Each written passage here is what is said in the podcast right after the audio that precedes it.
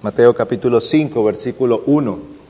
Dice la palabra del Señor, y cuando vio las multitudes subió al monte, y después de sentarse sus discípulos se acercaron a él, y abriendo su boca les enseñaba diciendo, Bienaventurados los pobres en espíritu, pues de ellos es el reino de los cielos. Bienaventurados los que lloran, pues ellos serán consolados. Bienaventurados los humildes, pues ellos heredarán la tierra. Bienaventurados los que tienen hambre y sed de justicia, pues ellos serán saciados. Vamos a orar un momento. Oh Señor, venimos delante de tu presencia en nuestra necesidad de tu gracia para ser instruidos por ti. Señor, rogamos que el ministerio de tu Espíritu sea llevado a cabo entre nosotros en esta tarde. Y que tu palabra nos sea traída en tu poder para salvación, para edificación. Concede que tu gracia sea sobre nosotros, tanto en el predicador como en los oyentes. Que todos aquí seamos enseñados directamente por ti. Te suplicamos esto a Cristo, cabeza de la iglesia. Amén. Hemos estado considerando las bienaventuranzas o el sermón del monte. Hemos empezado a ver el sermón del monte y esta es la cuarta bienaventuranza en el versículo 6. Dice el Señor, bienaventurados los que tienen hambre y sed de justicia pues ellos serán saciados. Ahora hemos de recordar por un momento lo que significa la palabra bienaventurado. Aquí se menciona, por lo menos desde el versículo 3 hasta el versículo 11, se repite bienaventurados, bienaventurados, pero ¿qué significa esta palabra? Esta palabra bienaventurado significa alguien que goza del favor completo de Dios, del favor pleno de Dios. Hay un sentido en el que toda la humanidad goza de la bondad del Señor. Los hombres estamos todos bajo la bendición de Dios. Hoy hemos visto en la mañana caer la lluvia y en la tarde ha salido el sol. Y lo uno y lo otro ha venido de la bondad del Señor. Dios concede que creyentes y no creyentes nazcan, crezcan, tengan capacidades, conocimiento, pueden aprender, pueden desarrollar grandes habilidades y Dios ha concedido al hombre todo lo que nos rodea. Estamos acostumbrados porque nacimos en este tiempo con estas cosas que están a nuestro alrededor, pero en realidad lo que vemos es la mano de Dios bendiciendo al hombre y concediendo que se hagan y se desarrollen cosas sorprendentes, de gran beneficio. Y eso Dios lo concede a creyentes y no creyentes. Esa es la voluntad o más bien la bondad general de Dios para con los hombres. Pero el bienaventurado es aquel que no solamente goza de estas bondades de Dios, sino que tiene la bendición suprema del Señor, el perdón de pecados, la reconciliación con Él, el ser adoptado como hijo suyo, y la promesa que un día recibirá de estar con Él para siempre. Aquel que ha sido bendecido con tales bendiciones espirituales y con tales bendiciones que un día se harán realidad, entonces el tal es un bienaventurado. Pues el Señor está diciendo aquí, bienaventurados los que tienen hambre y sed de justicia pues ellos serán saciados. El Señor está aquí declarando que hay una bendición o que es bendito de Dios aquel que tiene hambre y sed de justicia. Así que tendremos que detenernos en primer lugar a considerar lo que es esta hambre y sed. El hambre y la sed de algo particular. El Señor dice que es hambre y sed de justicia. Pero quiero empezar haciendo una aclaración. Nosotros hemos oído, tal vez algunos de ustedes también han escuchado, algunas personas que han tratado de promover ciertos movimientos, ciertas filosofías de vida, y muchos de ellos han tomado el Sermón del Monte para justificar sus filosofías y sus acciones.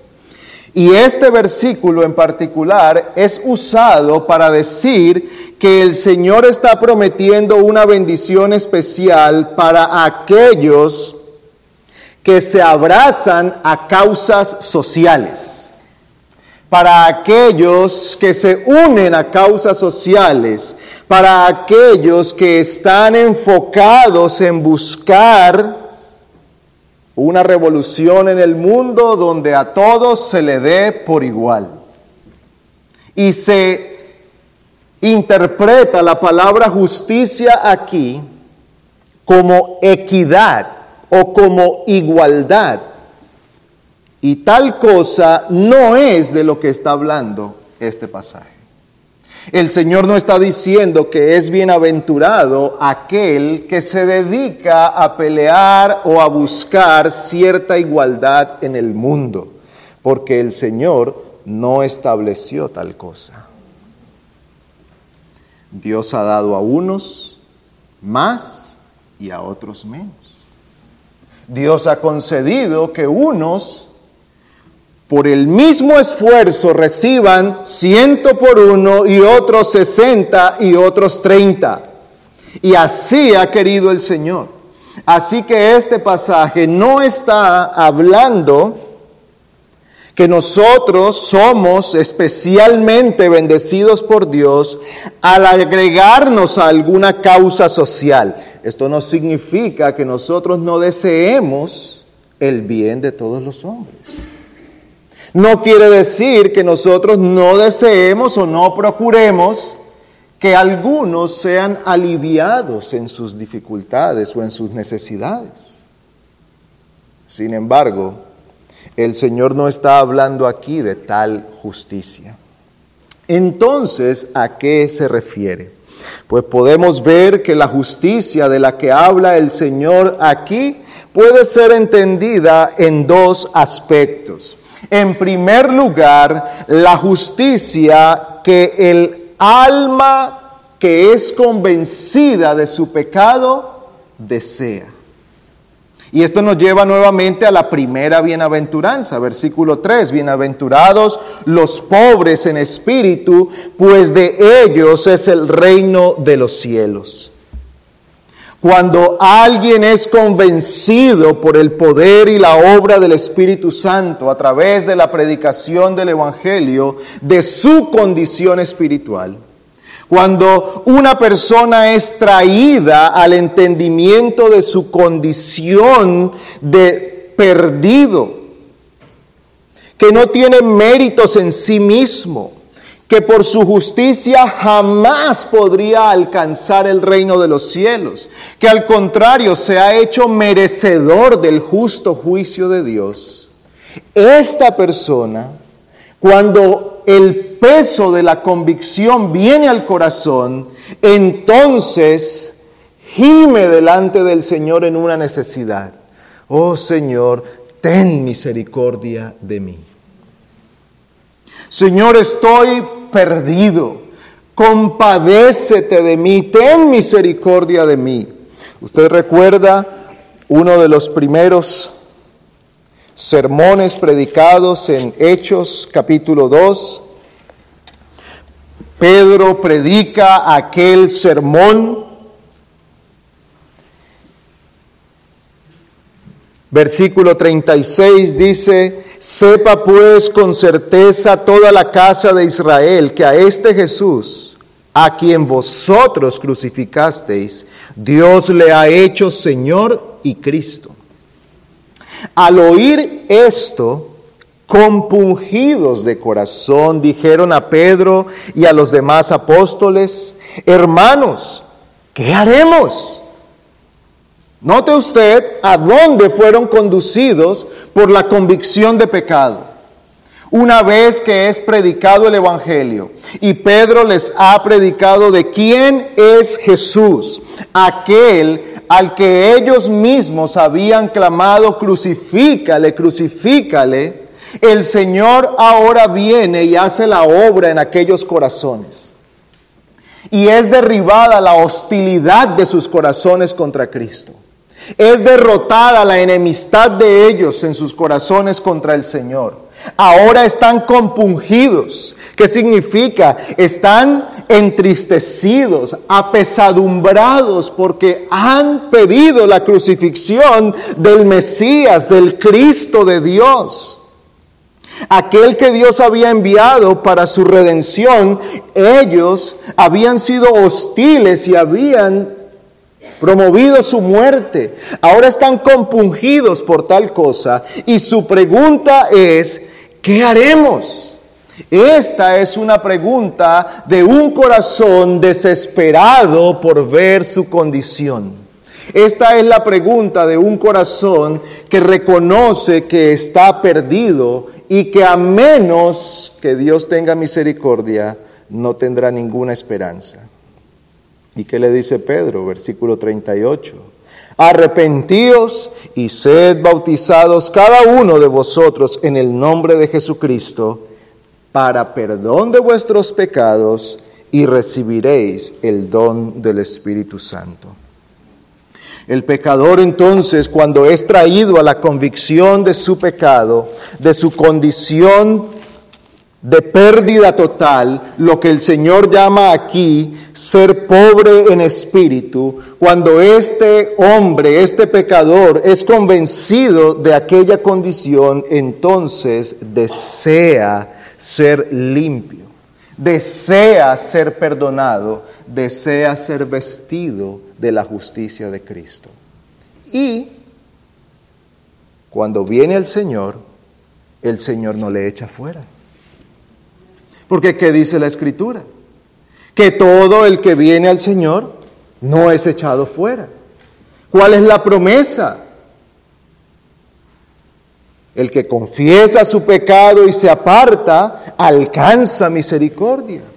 Venid y estemos a cuentas, y si vuestros pecados fueren como la grana, como blanca lana serán emblanquecidos, purificados. El Señor ha prometido que todo aquel que se arrepiente haya misericordia. Así que esta, este deseo profundo, esta hambre y sed de la justicia perfecta de Cristo, de la justicia que se imputa le es concebida. Pero el hambre del creyente no queda allí. De hecho, el Señor está hablando de algo más cuando se refiere aquí a, la justicia.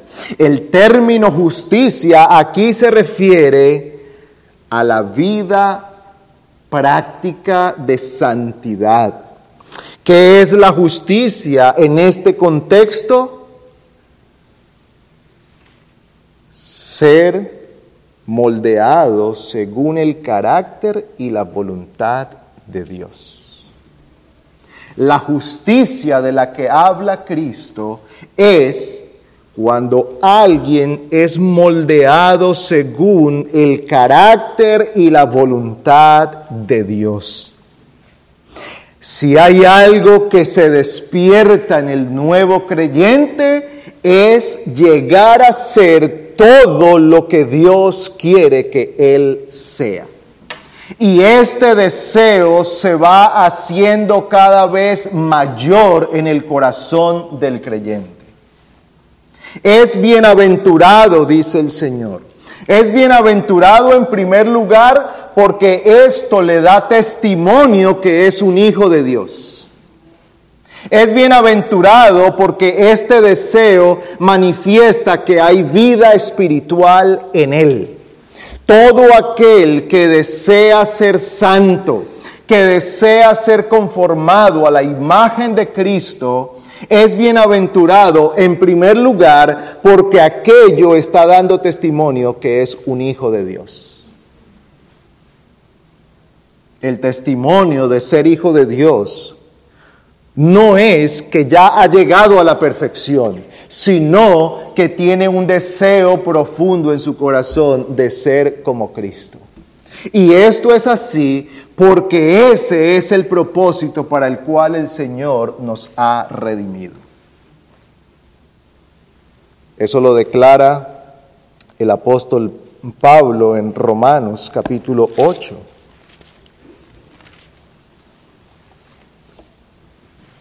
Es un pasaje muy conocido.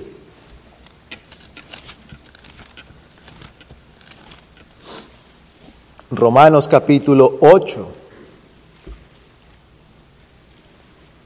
versículo 29, porque a los que de antemano conoció, también los predestinó a ser hechos conforme a la imagen de su Hijo, para que Él sea el primogénito entre muchos hermanos.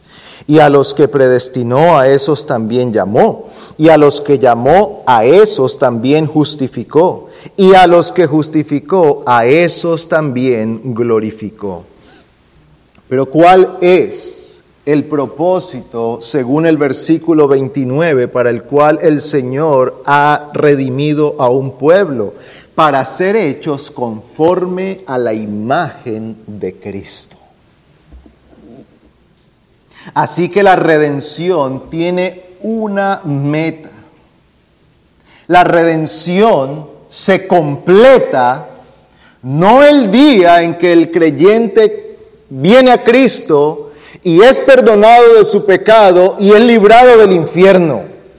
No, la redención se completa cuando sea finalmente formado a la imagen de Cristo. De hecho, el mismo apóstol Pablo declara que ese es el propósito por el cual el Señor da dones a la iglesia, Efesios capítulo 4. ¿Para qué? Dice que ha dado dones a la iglesia para que todos crezcamos, hasta que todos lleguemos a la unidad de la fe y del conocimiento pleno del Hijo de Dios a la condición de un hombre maduro a la medida de la estatura de la plenitud de Cristo.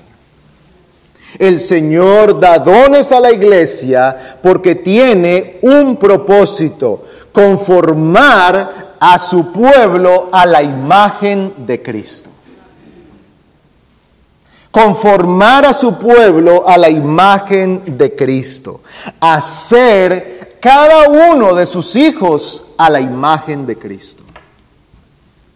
Cada uno de los creyentes será conforme a Cristo. Dios concederá que el carácter, que la persona de cada creyente se conforme en una imagen perfecta como la de Cristo. Hermanos, esto es maravilloso. Que un día nosotros seremos como Cristo. No seremos dioses, pero en lo que respecta a ser hombres, personas, la humanidad perfecta manifestada en Cristo está siendo formada en el creyente. Para eso el Señor nos ha redimido. Por eso nos quedamos cortos cuando hablamos de la salvación simplemente como el ser librados del infierno. Es demasiado bajo pensar en la salvación simplemente como ser librados del infierno. No, nosotros somos librados, sí, de los, de los castigos del pecado, somos librados de la culpa y de la condenación, pero somos librados para llegar a ser formados como Cristo, como Cristo. Pues dice el Señor, bienaventurados los que tienen hambre y sed de ser formados como Cristo. Bienaventurados los que tienen hambre y sed de llegar a ser como Cristo. Y nosotros encontramos que la escritura nos enseña que esto ha sido el deseo de los hijos de Dios. Este ha sido el deseo de los santos. Este ha sido el deseo. Nosotros encontramos esto a cada rato en los salmos y, no podemos ahora leer demasiados versículos, pero vamos al Salmo 119 por un momento y encontramos aquí al salmista. Al salmista expresando esto. Salmo 119, versículo 10, con todo mi corazón te he buscado. No dejes que me desvíe de tus mandamientos. En mi corazón he atesorado tu palabra para no pecar contra ti. Bendito tú, oh Señor, enséñame tus estatutos. Versículo 15, meditaré en tus preceptos y consideraré tus caminos. Me deleitaré en tus estatutos y no olvidaré tu palabra. Versículo 27, hazme entender el camino de tus preceptos y meditaré en tus maravillas. Versículo 29, quita de mí el camino de la mentira y en tu bondad concédeme tu ley. He escogido el camino de la verdad, he puesto tus ordenanzas delante de mí, me apego a tus testimonios, Señor, no me avergüences. 33. Enséñame, oh Señor, el camino de tus estatutos y lo guardaré hasta el fin. Dame entendimiento para que guarde tu ley y la cumpla de todo corazón. Hazme andar por la senda de tus mandamientos, porque en ella me deleito. Inclina mi corazón a tus testimonios. 37. Aparta mis ojos de mirar la vanidad y vivifícame en tus caminos. Y usted puede seguir leyendo. No lo haga ahora, por favor. Pero puede seguir leyendo el Salmo 119 y ¿qué encontrará? A un hombre derramando su corazón delante del Señor, diciéndole, oh Señor, dame corazón para ti. Hay un anhelo en mi alma que sobrepasa a todos los demás. Vivir para tu gloria. Ser tal como tú quieres que yo sea.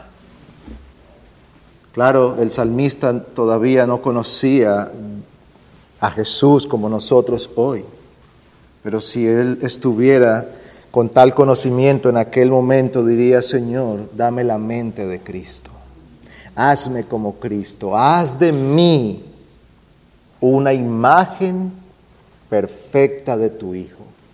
¿Qué dice el Señor Jesús entonces aquí?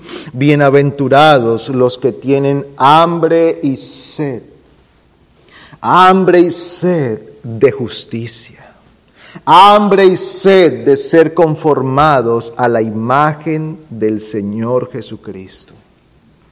Ciertamente que todos los hombres tienen hambre y sed de algo. La bienaventuranza no está en tener hambre y sed, porque hambre y sed tenemos todos. Todos corremos todos los días. Todos los días la gente se levanta y se esfuerza porque tiene hambre y sed de algo.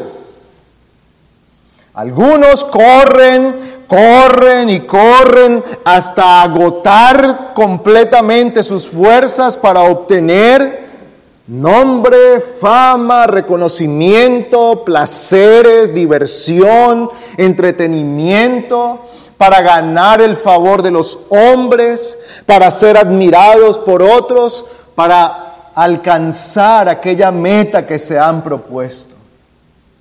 Pero el Señor dice que nosotros debemos tener hambre y sed de justicia, hambre y sed de ser tal como es el Señor, tal como es Cristo.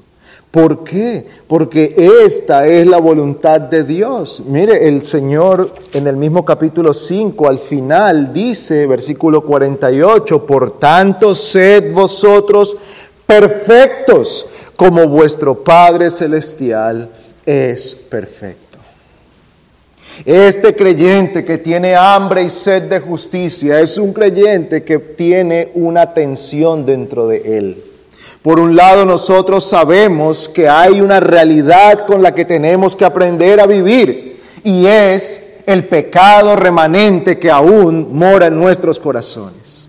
Pero lejos de ser eso la justificación para una vida mediocre, al contrario, lo que ocasiona en el creyente es un mayor deseo de ser como Cristo. Señor, cuánto lamento este pecado que hay en mí.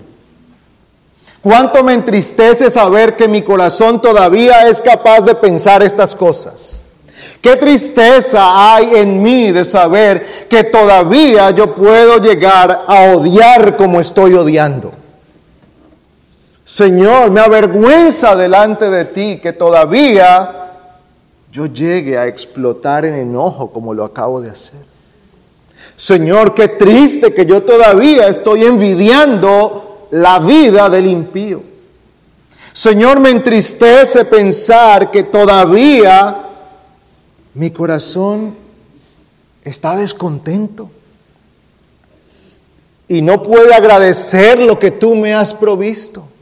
Señor, me avergüenza delante de ti esta mente maliciosa que le atribuye malas motivaciones al otro. Qué vergüenza esto no es la realidad del pecado remanente una licencia para el pecado. No es una licencia para una vida mediocre. No, hermanos, cuando nosotros hablamos del pecado remanente, no hablamos como algo que nos puede cubrir a todos con ese, bueno, ya sabemos, somos humanos. Al final, todos somos humanos. Como si eso lo arreglara todo. No, en realidad el creyente lamenta tal cosa. Por eso encontramos a Pablo en el capítulo 7 de Romanos diciendo, miserable de mí, ¿quién me librará de este cuerpo de muerte? Porque lo que quiero hacer, no lo hago. Y lo que no quiero hacer, eso hago. Y hallo esta ley en mis miembros. Y hallo esta guerra dentro de mí. Miserable de mí. Oh Señor, líbrame. Ah, pero gracias por Jesucristo. Vuelve a Cristo pero sigue buscando la gracia del Señor. Esta hambre y esta sed de ser conformado a la imagen de Cristo lleva a los creyentes a estar dispuestos a una búsqueda incesante.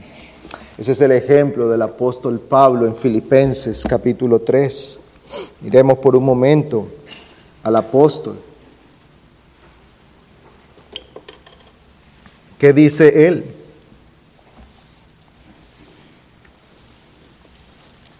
¿En dónde estaba su mente? ¿En dónde estaba su confianza? En llegar a conocer a Cristo, en el anhelo de conocerle más. Versículo 8, y aún más, yo estimo como pérdida todas las cosas en vista del incomparable valor de conocer a Cristo Jesús, mi Señor, por quien lo he perdido todo y lo considero como basura a fin de ganar a Cristo y ser hallado en Él, no teniendo mi propia justicia derivada de la ley, sino la que es por la fe en Cristo, la justicia que procede de Dios sobre la base de la fe, y conocerle a Él el poder de su resurrección y la participación en sus padecimientos, llegando a ser como Él en su muerte, a fin de llegar a la resurrección de entre los muertos. Pablo, tú eres un hombre admirable en tu fe. ¿Y cuál es la respuesta de Pablo? Versículo 12, no que ya lo haya alcanzado o que ya haya llegado a ser perfecto, sino que sigo adelante a fin de poder alcanzar aquello para lo cual también fui alcanzado por Cristo Jesús. ¿Cómo encontramos nosotros aquí a este hombre? encontramos a este hombre, a este mismo hombre que ha dicho, miserable de mí, ¿quién me librará de este cuerpo de muerte? Ahora lo encontramos diciendo, todo lo que pudiera ser para mí causa de gloria, lo he considerado de un valor menor. Porque mi verdadero tesoro está en conocer a Cristo. Conocerle a Él. Hay en mí un deseo que no cesa. Hay en mí un deseo que ha ido creciendo con los años. Hay en mí un deseo que es cada vez más intenso y ese deseo es conocer a Cristo, alcanzar aquello para lo cual fui llamado por Cristo, poder llegar a la resurrección con Él, es lo que Él está diciendo aquí a fin de ser semejante con Cristo en sus padecimientos y ser semejante con Cristo en la resurrección. Mi deseo es este. ¿Tenía razones Pablo para gloriarse humanamente? Oh sí, muchas. Un hombre admirable en todas las cosas, con una preparación académica como pocos con una reputación ganada en, su, en sus días y en su sociedad que pocos tenían, y con pasaporte romano. Pero nada de eso era la causa de su gloria. Su meta estaba en conocer a Cristo. Y Cristo dice, bienaventurados los que tienen hambre y sed de justicia. Bienaventurados los que tienen hambre y sed de ser como Cristo. Bienaventurados aquellos que anhelan tal cosa por encima de todas las demás. Es este mismo caso,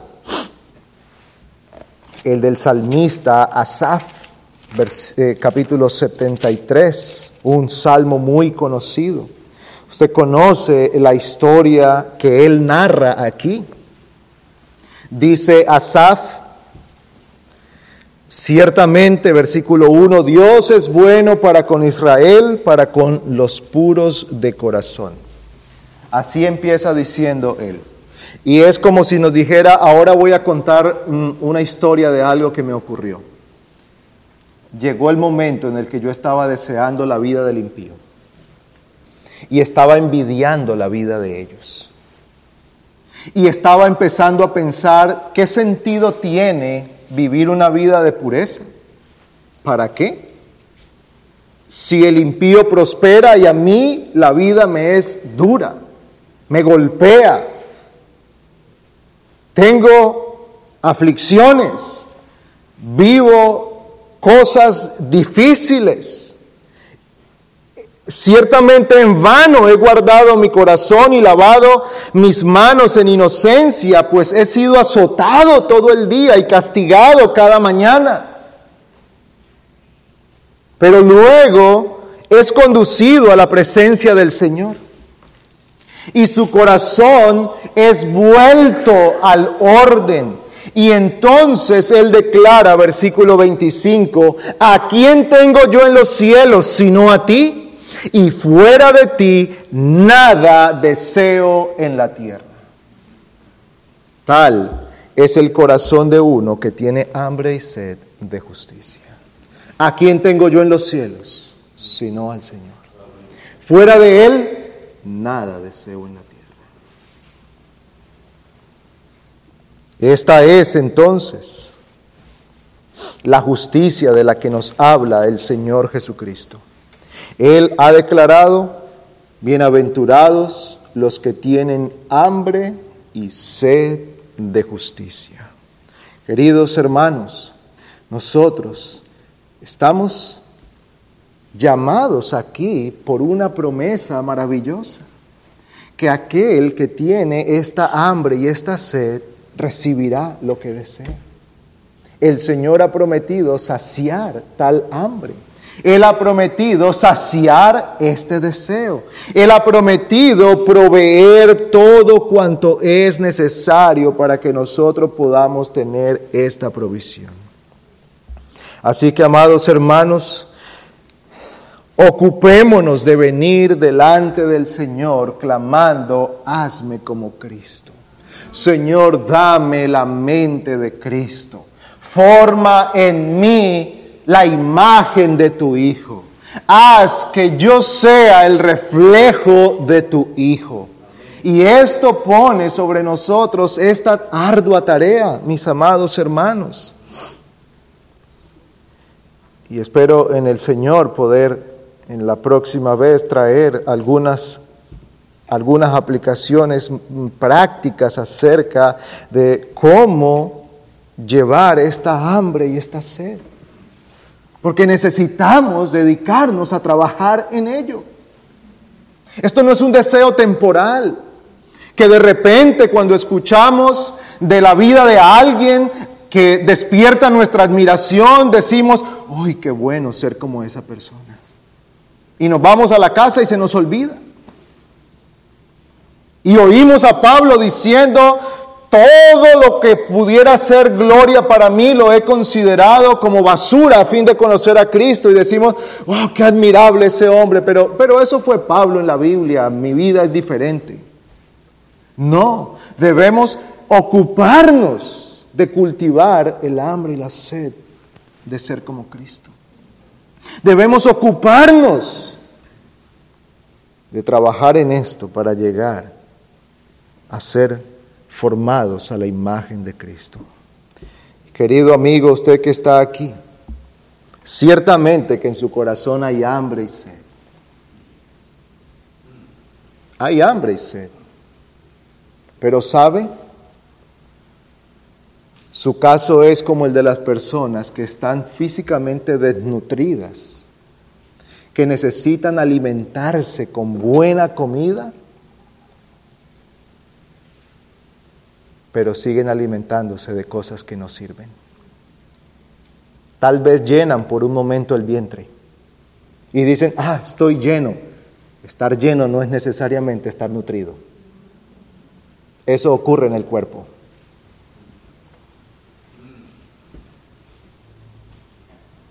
Usted puede ir a una, a una tienda a comprarse una bolsa de pan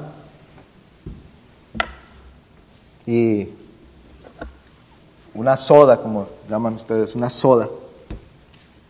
Eso llena bastante, pero no nutre. Y si esa es su dieta por un tiempo prolongado, usted terminará estando desnutrido, aunque esté lleno todos los días. Y lo mismo ocurre con el alma. Usted puede tener su alma llena. Sí, la entretiene la lleva de aquí para allá viviendo experiencias. De aquí para allá, música, películas, entretenimiento, videos, amigos que alimentan su ego, una carrera que ahora le ha otorgado un título, un lugar que ha obtenido en su trabajo una posición que ha alcanzado, pero su alma se está muriendo de hambre, porque solo Cristo puede saciar la necesidad del alma. Usted necesita clamar al Señor para que Él le dé hambre de verdadera comida. Yo soy verdadera comida, dijo Cristo, yo soy el pan de vida. El que de mí come no tendrá hambre el que de mí come tendrá vida eterna. Cristo le dijo a la mujer samaritana, yo soy el agua de vida. El que bebe esta agua no tendrá sed jamás. Él es quien provee para usted lo que su alma necesita. Hijos nuestros, niños, jóvenes, no permitan que sus almas sigan siendo entretenidas entretenidas por las luces y los sonidos que captan nuestra atención mientras su corazón se va endureciendo contra Cristo. mientras su alma está muriendo de hambre. Bueno, la Biblia dice que está muerto en delitos y pecados, mientras su alma permanece en esa condición, mientras su alma persiste en tal dureza. Clame al Señor, Señor, dame hambre y sed de ser como Cristo. Todos fuimos creados para vivir para el Señor, para vivir como Él dice que debemos vivir y para hacer lo que Él quiere que nosotros seamos. En nuestra caída, nosotros ya no somos eso. Por eso necesitamos ser redimidos por la gracia de Cristo.